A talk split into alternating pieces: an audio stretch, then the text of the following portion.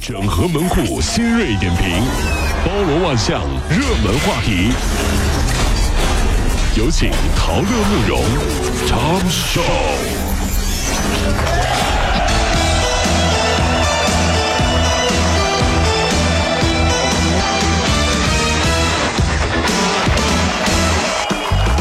整合昨夜今晨所有的网络热点，关注上班路上朋友们的欢乐心情。这里是陶乐慕容加速度之 Tom 秀单元。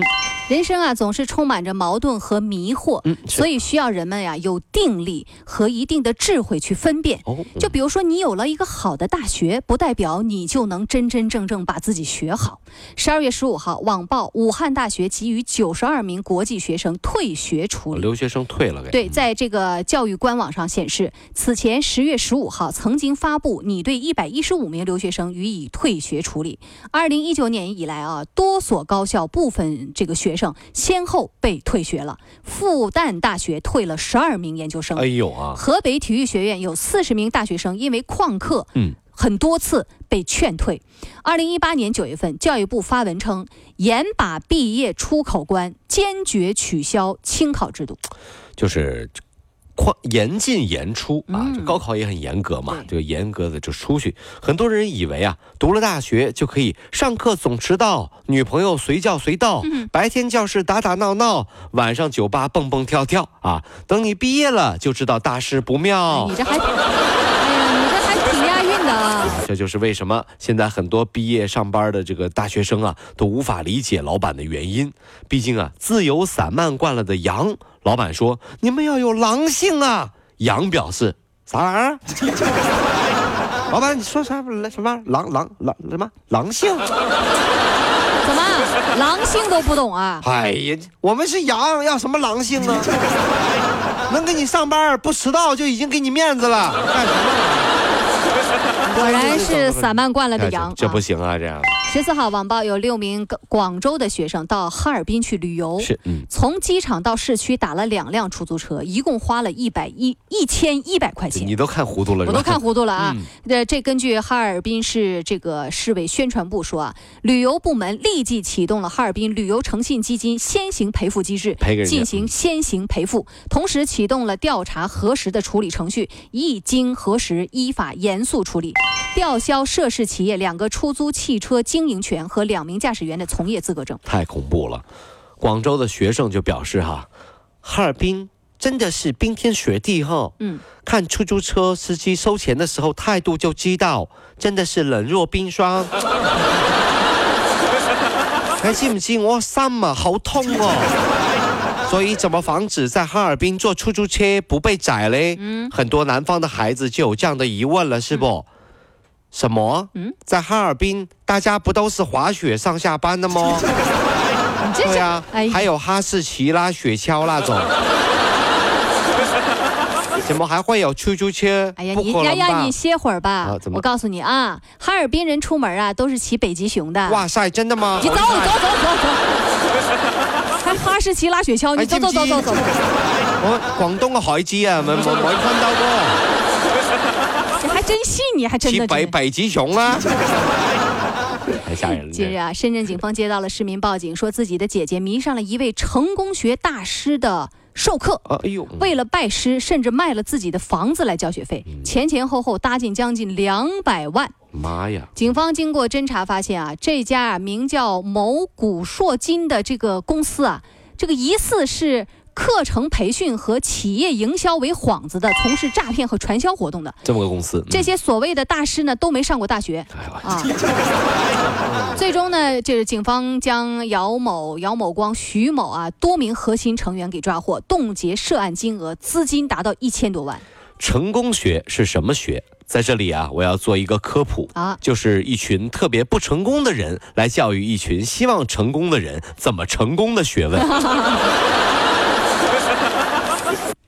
哎呀，太厉害了啊！真的是，甚至可以不分什么成功和怎么成功。你看这位成功学王教授啊，虽然是公安系统点名的老赖，但是也不能阻止他骑自行车从海南骑到沈阳呀，一路要饭为大家上课，他是不是很成功呢？怎么骑车呢？被限制消费了呗。大家看看这位成功学的大师啊，多么的有毅力！虽然只有小学文化，但是还是坚持给大家上成功学的课程，多有毅力！看到没有？你信呢？你倒是诈骗犯。哎呀，大师，我就问一下，大师，你你都跟要饭的似的了，你怎么教育我们成功？这就是成功啊！你们不懂，你们不懂，我成功了。但凡说你们不懂的啊，都要注意啊！近日，辽宁本溪有一对新人结婚，因为呢有不能放鞭炮的规定，所以呢就请了十几名大叔在那抽鞭子，用鞭子的声音来代替鞭炮声。是，一名目击的居民说啊，这样的婚庆啊方式还挺新颖，也挺环保。啪啪，抽鞭子代替啊！我觉得这个方法挺好的。老丈人看着新女婿说：“孩子别怕，我当年结婚的时候也这样。”我老丈人几鞭子就把我治好了。那十几个大叔也说：“别害怕，孩子啊，这些鞭子现在啊对你是没有威胁的。以后你对你老婆不好啊，我们会再来的。结婚我不结了。怎么的？这十几个老鞭子给你干倒，十几个老头子要抽我呀？这是？你干什么？我就问一下，你们家就不放鞭炮？你雇这些威胁我来了是不是？吓人！十三号，在山西运城啊，做销售的小刘最近呢向公司提出离职。他说啊，办理离职的时候呢，被告知说要删除所有客户和同事的联系方式。有一名员工与他交谈，然后被公司发现了，还扣了一百块钱，哎呦，并且还通报。公司人员回应了，说啊，这是按照公司规定执行的。你说说哪有这样的规定啊？不太理解为什么会有这样奇葩的规定哈。这个，那么举个例子，夫妻俩在一个公司，老公离职了，老婆呢还在公司上班，老板很认真的说，把你老公的微信删掉。啊，老板说他已经离职了。不是老板，他是我的家人。什么？老公啊？在公司里就没有家人？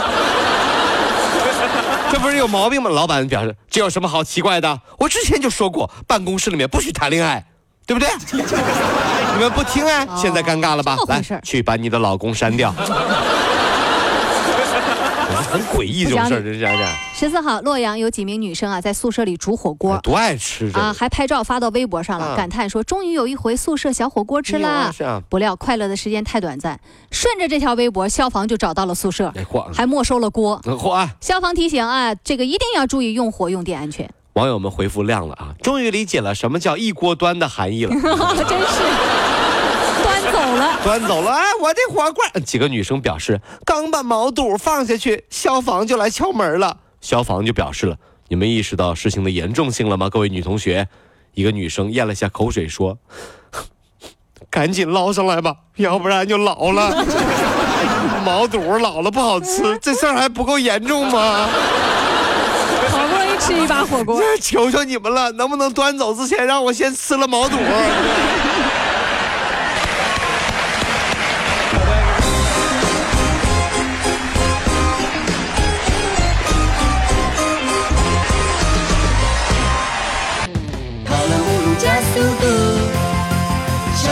好舒服。